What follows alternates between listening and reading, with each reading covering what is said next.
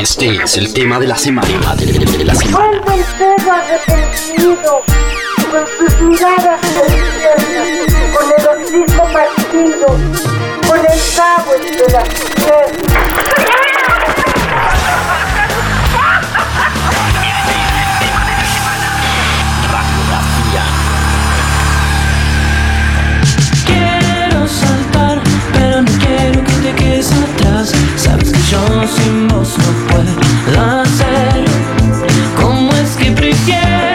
Nuestro tema de la semana, es nuestra radiografía. Conectamos Madrid con Buenos Aires, Argentina. Bueno, no sé si estás en Buenos Aires porque como Buenos Aires es tan grande y tiene tantos barrios, eh, me la he recorrido de arriba abajo muchas veces. Bueno, diría que es muy difícil recorrérsela de arriba abajo. Eh, Goyo, Vándalo Chinos, el, digámoslo así, el vándalo vocalista. Eh, bienvenido a Latin Roll, ¿cómo estás? Encantado de saludarte y por fin de tenerte aquí en, en nuestro podcast. ¿Qué tal? ¿Cómo va? Encantado de saludarte y de conocerte. Muchísimas gracias, como te decía, fuera de, de- de- de aire por el espacio. Y la verdad que sí, contento, contento de este puente, de este puente que estamos tirando entre Baires y Madrid. La ciudad de la- ¿En qué barrio estás? ¿Dónde estás en la ciudad de la furia en este momento?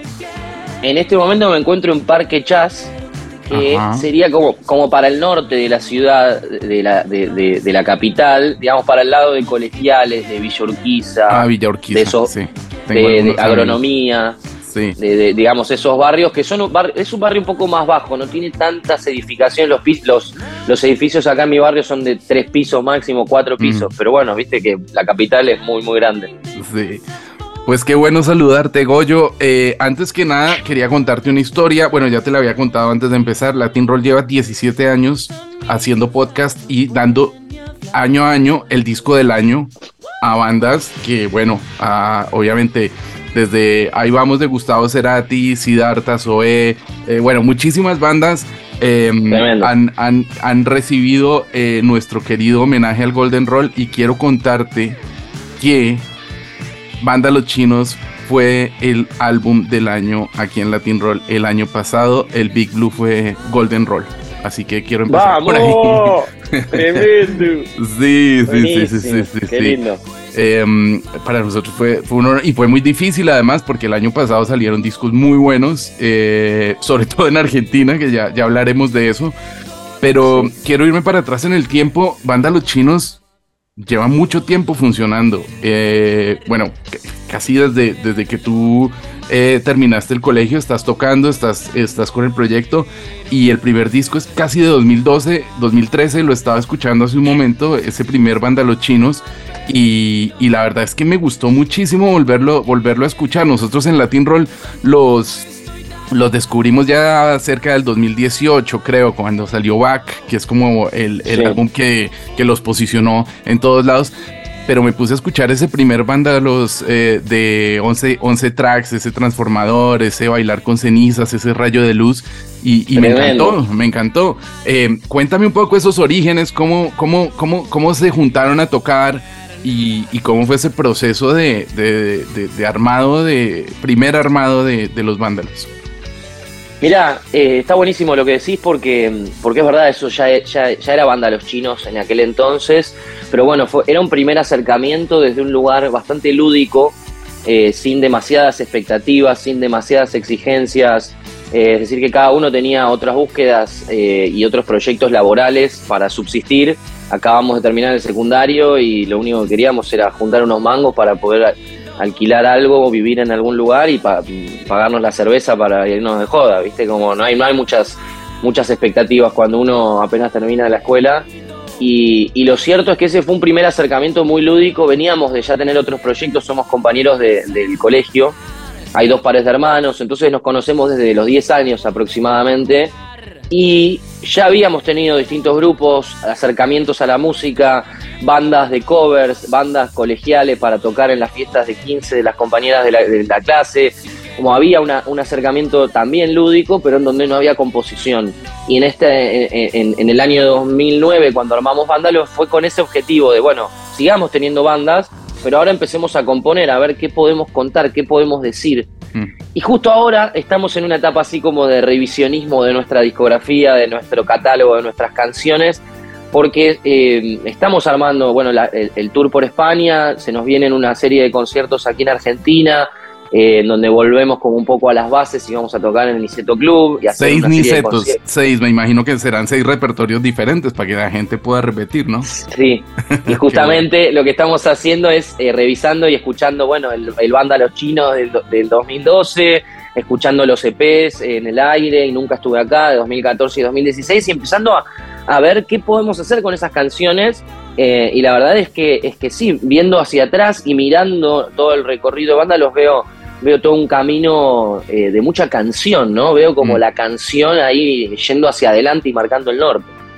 Claro. ¿Qué diferencia hay entre cómo componían en esa época cuando salió el primer Vándalos y, y el álbum que salió el año pasado, que además ha dado una vuelta muy grande por diferentes lugares y es lo que van a venir a girar ahora por España, este Big Blue? Sí, mira, yo creo que la, eh, hay una, una gran diferencia que es eh, la conciencia con la que lo hacemos y el desprejuicio con el que lo hacemos.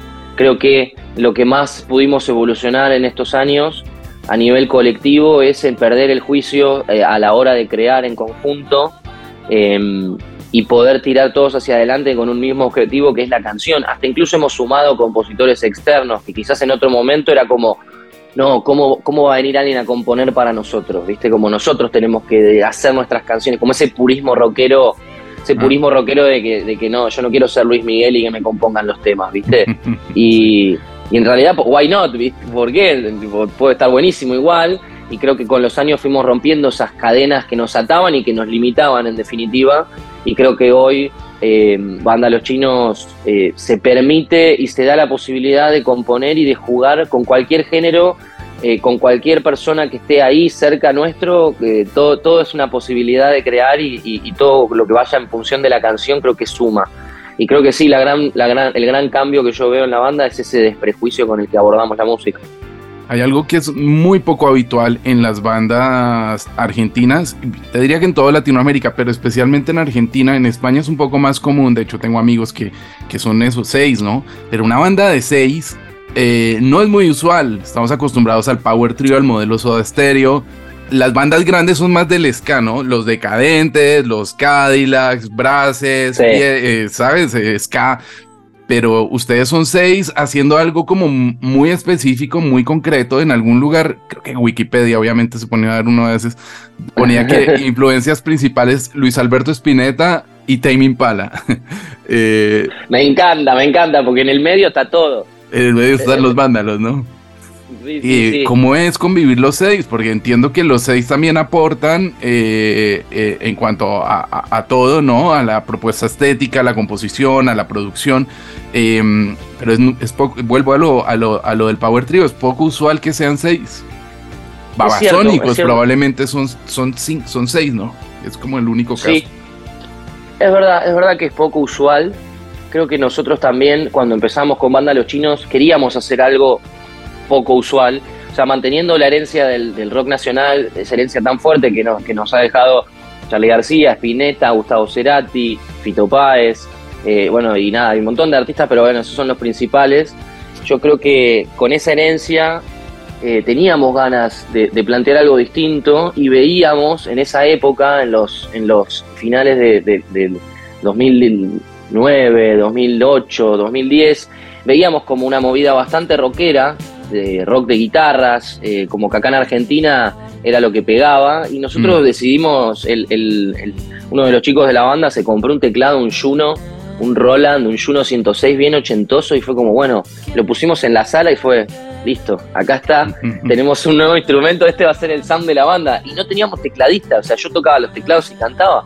Y ahí se sumó Chapi, el hermano de Iñaki, y creo que eso es lo que, lo que, lo que termina de, de- de dar esta formación numerosa, que para mí tiene un montón de cosas buenísimas, como esta cosa de, de lo colectivo y de muchas cabezas tirando ideas y de muchas cabezas tirando hacia un lugar y la atracción que puede tener.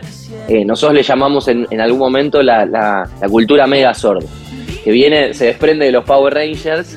y los Power Rangers, cada uno, cada uno tenía su power y su, su magia y luchaba perfecto, pero cuando se unían los cinco Power Rangers no le ganaba a nadie, ¿viste? Sí. Eh, y yo creo que hay algo de eso. Cada uno de los vándalos chinos tiene su, su particularidad, tiene su cosa importante, su, su, talento, su cosita fresca, pero que en conjunto me parece que se da algo muy mágico eh, y creo que, que- lo lindo es que a lo largo de los años hayamos podido mantener los objetivos más o menos en sintonía para poder estar acá 15 años después. Claro. Como te decía, en Latin Roll descubrimos tarde. Es verdad que siempre nos van tirando data, amigos que tenemos pues en Buenos Aires, en Montevideo. Y, mm, y nos fue, y no- mm, pues nos llamó mucho la atención cuando apareció Bach o Bach, no sé cuál será Sí, el nombre Bach. real, Bach. y mm, también me parece que es un punto de inflexión para la banda, porque realmente consolida ese sonido que estás hablando, esas seis cabezas pensando, esas seis cabezas tocando y produciendo. Hablemos de ese disco, ¿cómo, cómo, cómo, cómo fue la, la- la puesta en marcha, eh, la composición de todo eso? Y a partir de ahí me parece que ya se genera como esta personalidad que vemos ahora de los vándalos, ¿no? Sí, sí, 100%. Yo creo que, que el batch, como decís vos, eh, es un momento bisagra en, nuestra, en nuestro recorrido. Em, porque bueno, porque nos abre las puertas, nos abrió las puertas a nivel, a nivel global, ¿no? Nos empezaron a escuchar en, en otros países que, em, que no nos estaba sucediendo, nos escuchaban más, más que nada en Argentina. Y creo que eso nos abrió las puertas de el mundo del rock en español, que no, lo- no- nos parecía como medio inalcanzable, ¿no? Yo creo que en, esa, en, en- en, eh, ese disco es una, es una bisagra por varios motivos. Eh, creo que uno bastante importante es, el- es la inclusión de Adán Jodorowsky como productor. Nosotros veníamos trabajando y produciendo y laburando toda nuestra música nosotros. Eh, y eso obviamente que, que tiene su magia, pero yo creo que nos limitaba y el- eh, incluirlo a Adán en la producción, consensuar entre los seis que Adán iba a tener la última palabra y que todos estábamos de acuerdo en que esa iba a ser nuestra búsqueda, creo que nos potenció y nos, y nos llevó un, peldaño más arriba. Creo que ahí, ahí estuvo también eh, un, salto al vacío que tuvimos porque no lo conocíamos a Adán personalmente, solo conocíamos algunos trabajos que él había hecho. No teníamos ni idea lo que era ir a grabar a Sonic Ranch y también era un gasto muy grande para, para nosotros los argentinos, que todo el tiempo tenemos quilombo con los dólares y Hmm. sacar un pasaje para irse a tocar a Estados Unidos, hoy te sale una plata, pero mañana te sale otra. Y fue un riesgo muy grande para una banda independiente. Conseguimos un subsidio acá del Ministerio de Cultura, me acuerdo que lo trabajamos mucho, eh, que se llama el mecenazgo cultural. Que nada, lo- lo- los mecenas existen desde los griegos, ¿viste? Desde los romanos, o sea, Leonardo tenía un mecenas, entonces, ¿por qué no? Y, y la verdad es que mm, creo que fue un salto al vacío que nos permitió, nos permitió ir un poquito más allá respecto a nuestra forma de trabajar en el estudio y nuestra forma de, de- de hacer canciones. Creo que la inclusión de un tipo como Adán, que es francés, pero criado en México o que vive en México hace 15 años, Mm. que tiene un trabajo muy fuerte con la música francesa, pero también con el rock en español. Y a la vez nuestro aporte argentino se armó como un triángulo así entre Francia, Argentina y México, que para mí se terminó dando, no sé, como sal- sale como resultado el Batch, que es un disco que, que sigue siendo nuestro caballito de batalla. Claro, claro. Además, hubo reconocimientos, hubo premios, e incluso algún, algún Gardel. Es muy pesado el Gardel. El otro día le preguntaba a Benito eh, eh, mm, qué tan pesado era el premio. Pesa mucho como la cabeza de los Goya, que, que, te- que- que se te cae la mano de... No. No, pes- no pesa tanto, pero el otro día sí, sí, sí se lo di a mi mamá y le dije, tomá, agarralo más, si sabes cuánto pesa.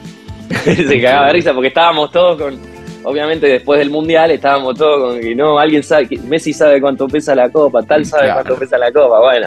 Así que ahora está- estábamos con, estábamos, sí, sí, no es tan pesado, es muy lindo, ya tenemos tres premios Gardel por, Sí. por, por esa, digamos, con los tres últimos discos se llevó el mismo premio y la verdad que es una locura. Si bien no hacemos música para ganar premios, eh, siendo una banda alternativa es un muy lindo reconocimiento y es como un, un mimito para decir, ok, sigamos por este camino.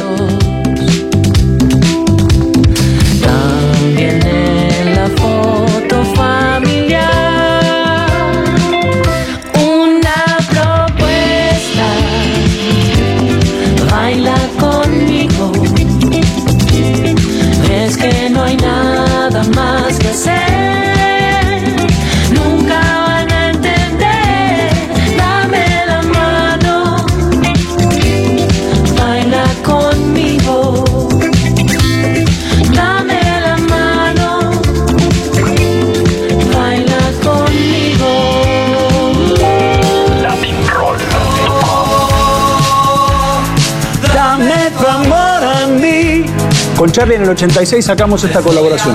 Ahora les toca a ustedes. Dame tu amor a mí. Le estoy hablando, hablando, hablando a tu corazón. Hablaste del mundial y, y, bueno, esa pregunta la tenía para más adelante, pero ya que hablaste de, la Copa del Mundo, el anuncio de Quilmes fue brutal. O sea, haber elegido esa canción, eh, la creatividad. Yo también trabajo en el mundo de la, de la publicidad y la supervisión musical. Eh, me pareció divina la versión. Se siente ser Charlie García por 3, 4 segundos, ¿no? No, me pesa la camiseta, boludo, me pesa la camiseta, olvidate. García García y nada, nada, es, es, imposible, pero sí, fue groso eso. La verdad que cuando nos llamaron para participar, me acuerdo que, que había cierta duda, nosotros somos muy futboleros, somos cabuleros, ¿viste? Y era como, che, es medio yeta, es medio piedra hacer la publicidad del mundial, ¿viste? Después vamos a quedar como, estos pibes son yeta. Me acuerdo que lo llaman a Louta también para hacer el, para, para participar y me llama Jaime, che, boludo, vamos a hacer esto, porque mira que cuidado, cuidado con el fútbol, cuidado con Messi, esto, lo otro. Bueno, dale, hagámoslo, le digo. Charlie García, Pedro Aznar, hablando a tu corazón, vamos a hacerla. El día de la final del Mundial, gana Argentina, me suena el teléfono, Jaime, en la cancha, Louta, en la cancha, en Qatar. Somos, campeones, somos campeones, no, somos piedra, me decía. Una locura. Y también hace poquito me lo encontré a Pedro Aznar, que yo lo había conocido solamente para la grabación del, comercial, y me lo cruzo, lo miro y me dice, somos campeones del mundo, somos buen augurio, me dice. Así que nada, salió todo espectacular. Pasará la historia como probablemente uno de los mejores comerciales de, la selección, bueno, de Quilmes, ¿no? De la cerveza en ese para, para, para este mundial. Yo pensé que em, por un tema, no sé si por un arreglo comercial o no, eh, pero pensé que ese, ese, single iba a salir y no, no salió, me quedé como esperándolo, ¿no? Yo también, de hecho teníamos ganas de grabarlo. Eh, y ahí hubo quilombo. Ah, pero no, no, se grabó, no se grabó entera, o sea, grabaron solo como un poquito esa parte que estás haciendo de Charlie y luego está haciendo de, de Pedro Aznar, pero solo ese trozo. Hicimos solo un pedacito y de hecho justamente era como, bueno, hagamos este pedacito y después estuvo tan bueno, va y veamos, que dijimos, che, hagámosla, hagamos la versión, saquémosla en Spotify, que sea un tema del mundial, no sé, viste, como. Y hubo quilombos con los sellos, la discográfica de este, quién tenía los derechos, y bueno, movidas eh, burocráticas que no nos permitieron hacerlo. Lástima, pero yo, si, hablo con Louta algún día también se lo diré, yo la volvería a grabar, porque eso quedó increíble y, y la verdad es que eh, también pensaba viendo la serie de Fito Páez y viendo al Chango, que él, lo hizo muy bien como Charlie, pero pensaba en ti y decía, oh, eh, eh, Goyo también hubiera podido haber pegado ahí con el papel de, Charlie en la, ¿Sabes en que Audicioné para, audicioné para hacer de Charlie el año pasado.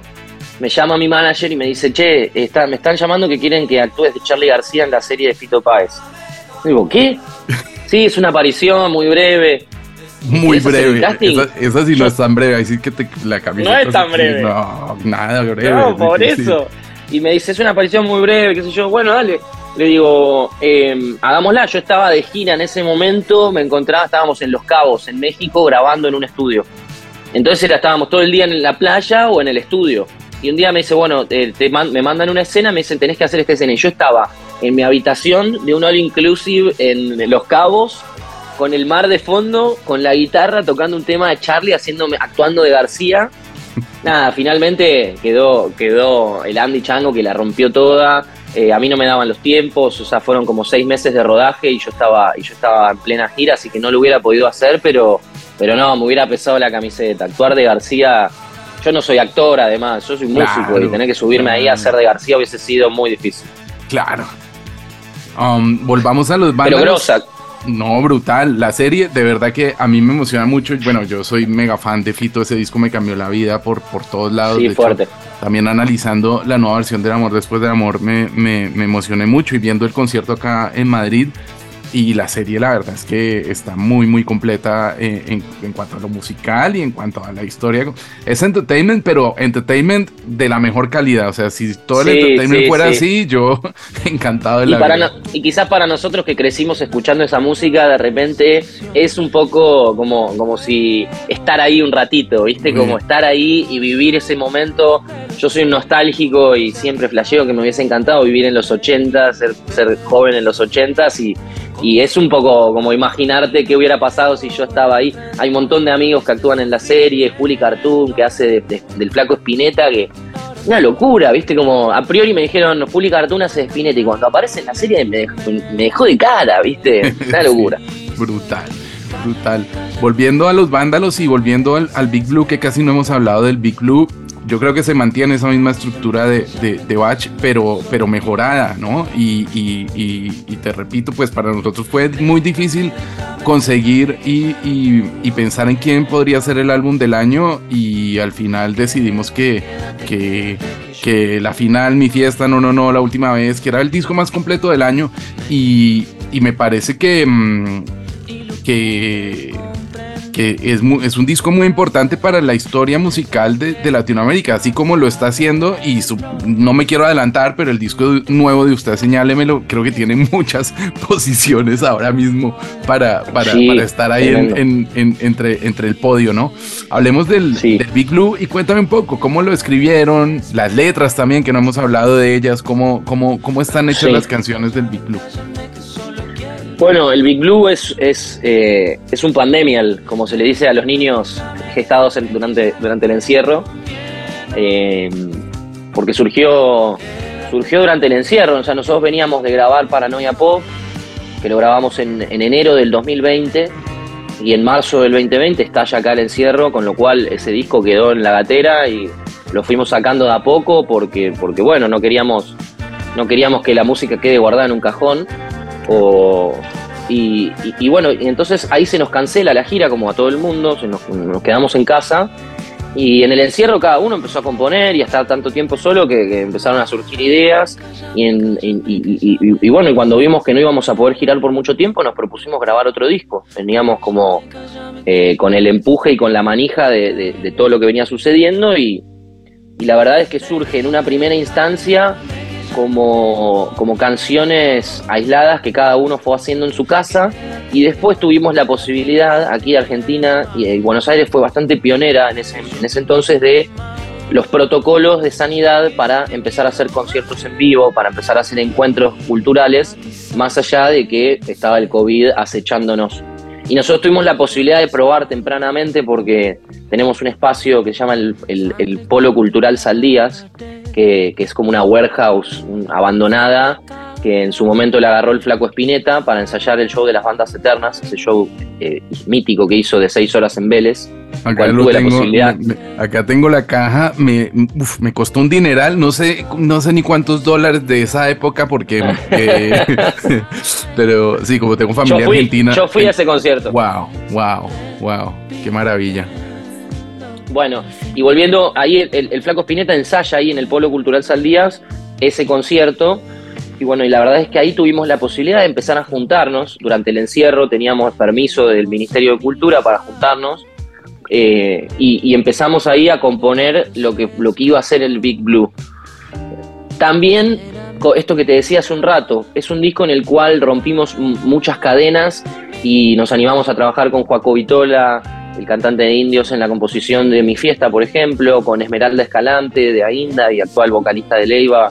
Eh, también eh, compusimos algunas canciones con ella, con Franco Saglietti, también es un gran colaborador de la banda, con eh, David Aguilar, que es un compositor, cantautor mexicano, y, creo que, se terminó dando como una potencia muy fuerte y después en el estudio Adán, nos, descolocó como hace siempre cada vez que llegamos de nuevo al estudio y nos dijo, bueno, vamos a grabar sin computadoras, en cinta, sin, eh, sin clic, en vivo, todos juntos, como se grababa la vieja usanza en otra época, y creo que ese marco, ese límite terminó conceptualizando el disco, porque veníamos del encierro, veníamos de, de- de que se inventaban aplicaciones como esta para poder tener videollamadas y poder trabajar a distancia y poder tener encuentros virtuales, pero no apareció una, una aplicación para ensayar a distancia con tu banda.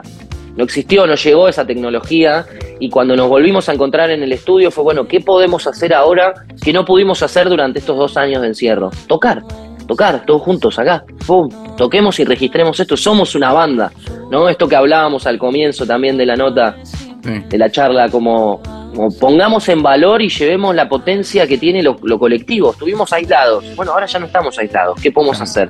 Y, es, y se termina dando como naturalmente, después de estar tanto tiempo encerrados, mirándonos el ombligo, mirándonos al espejo, hubo que levantar la cabeza y mirar al otro y estar en sintonía, porque si no estás en sintonía, la toma no funciona. Y había que elegir una toma de los seis. Eh, y creo que, que- que termina estando ahí muy, muy, muy fuerte la magia del, del disco. Y después creo que en las letras termina habiendo como una, como una nostalgia esperanzadora, ¿no? Como, como hay nostalgia, hay como una sensación así, medio blue, como, como se le dice, como, como medio feeling blue. Eh, pero a la vez hay una esperanza de fondo, hay como una cosa ahí de un encuentro, hay como, no te quiero ver en mi fiesta, pero me gustaría que aparezca, ¿viste? Como, está esa dualidad, que me parece que termina estando reflejada bastante en las canciones. Claro, claro.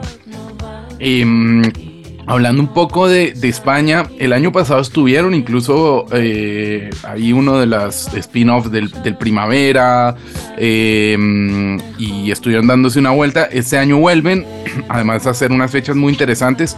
Un festival además que lo llevo en el corazón porque he trabajado mucho tiempo con ellos, que es Portamérica, un festival en medio de, de, de- la nada, pero de una parte de Galicia eh, hermosa, con una gastronomía increíble que, que seguro... que Eso nos me dijeron que se, que se come in- increíble. me Bueno, los mejores chefs te ponen tapitas, pero del mejor. Bueno, te vas a volver loco con cómo se come en Portamérica.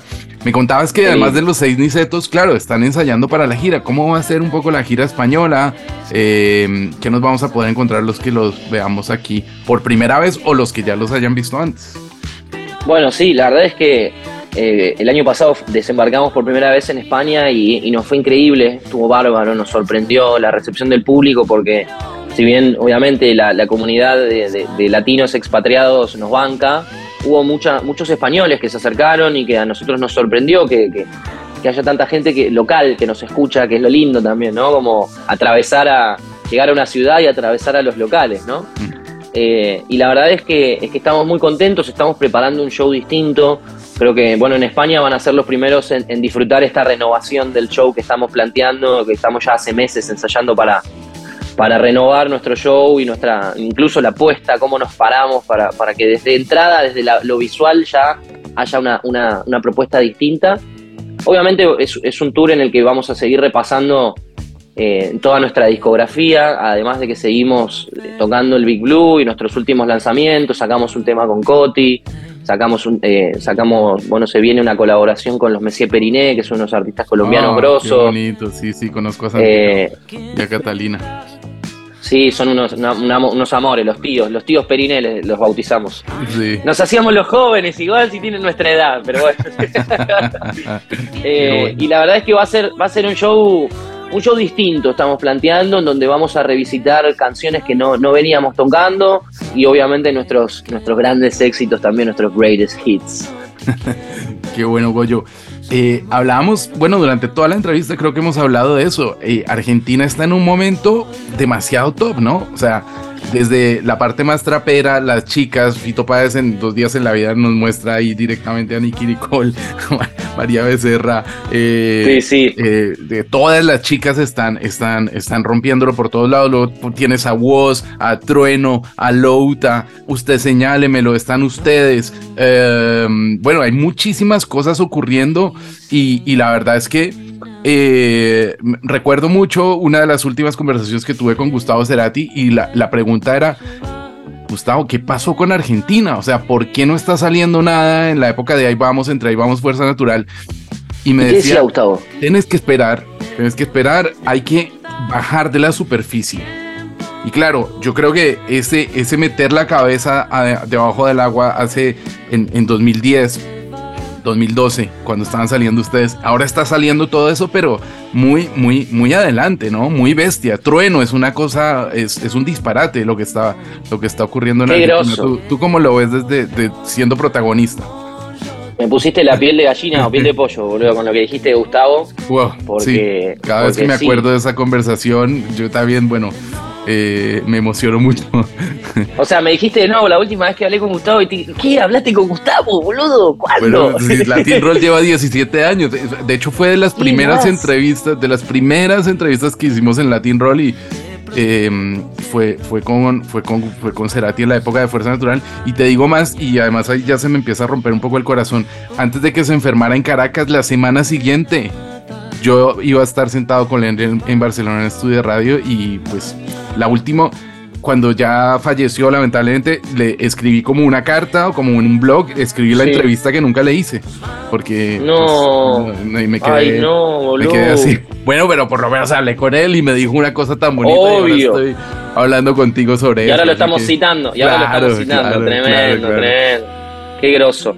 Mirá, la verdad es que sí, coincido. Creo que, que em, hubo, un- momento así como de meterse hacia adentro, en donde quizás no pasaba tanto, donde quizás estaba gestando todo este movimiento.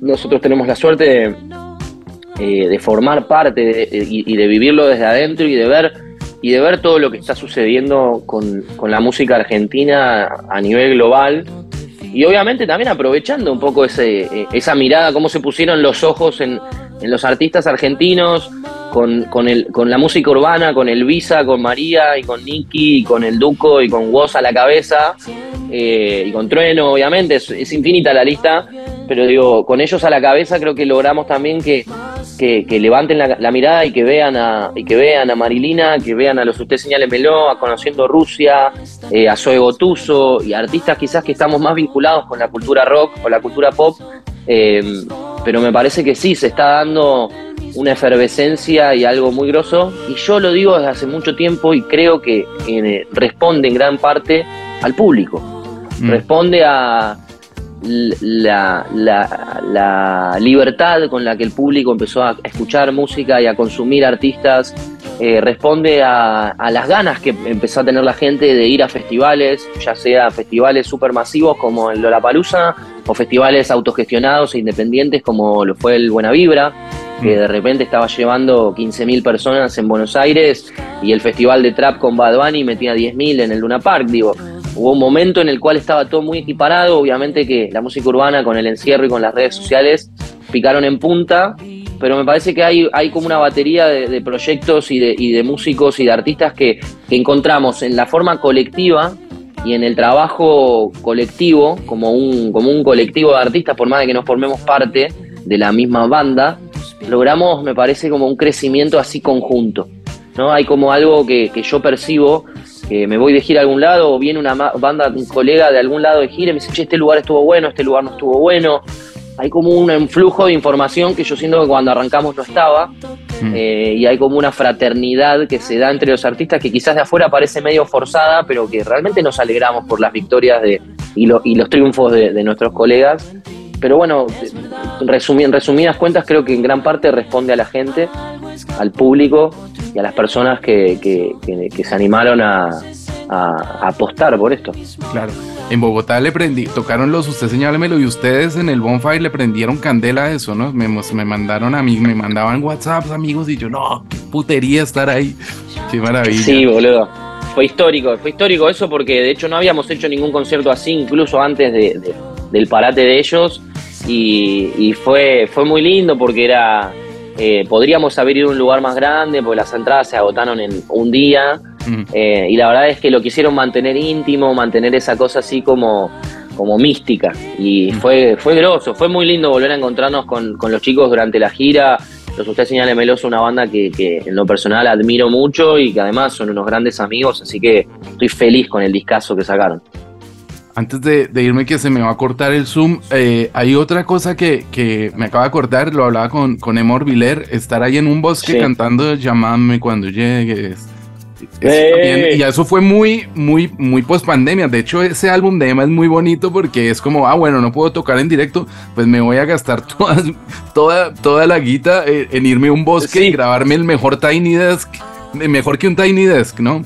Boludo, eso es grosso porque fue post pandemia, pero nosotros lo grabamos durante la pandemia. O sea, y nos fuimos, como vos decís, es un bosque. Yo vivo en la capital, no hay bosques así en la capital federal, como, como sabrás. Y tuvimos que viajar. Hicimos un viajecito a Luján, como dos horitas en auto, con permisos, qué sé yo. Y fue una gloria. Yo venía a estar encerrado en mi casa. Nos llama la manager de Morviller. ¿Quieren grabar esto con Emma? No sé qué. Sí, boludo, es un hitazo. Estoy. Y encima vamos a pasar un día de campo a Luján. Ustedes tienen una o dos horitas de grabación, pero después si quieren se pueden quedar.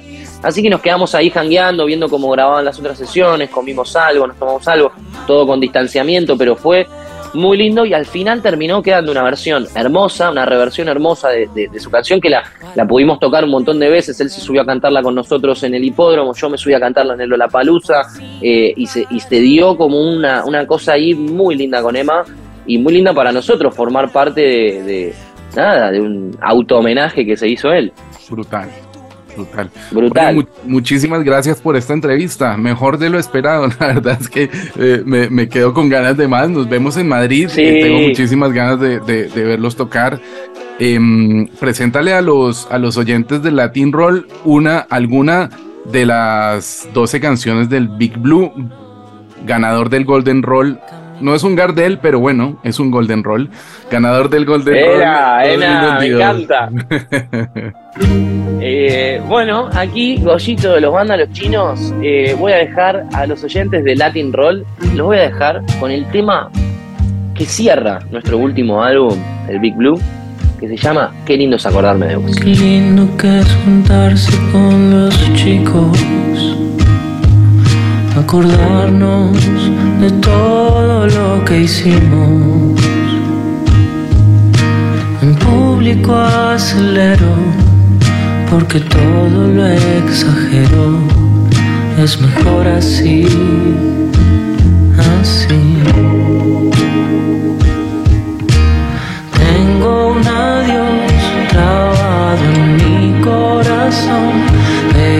Qué lindo es acordarme de vos.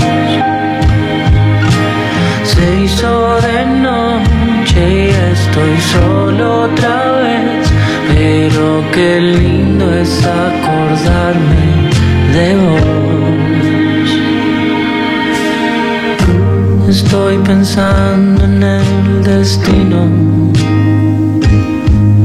en tu auto al borde del camino.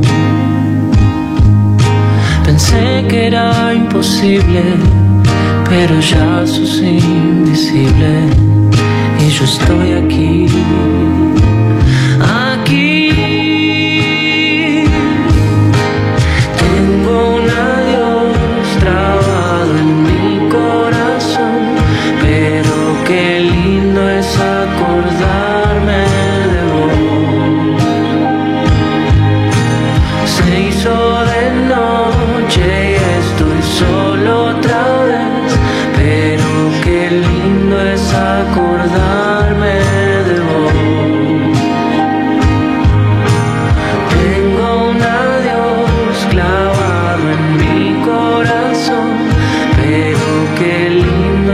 Acordarme de vos.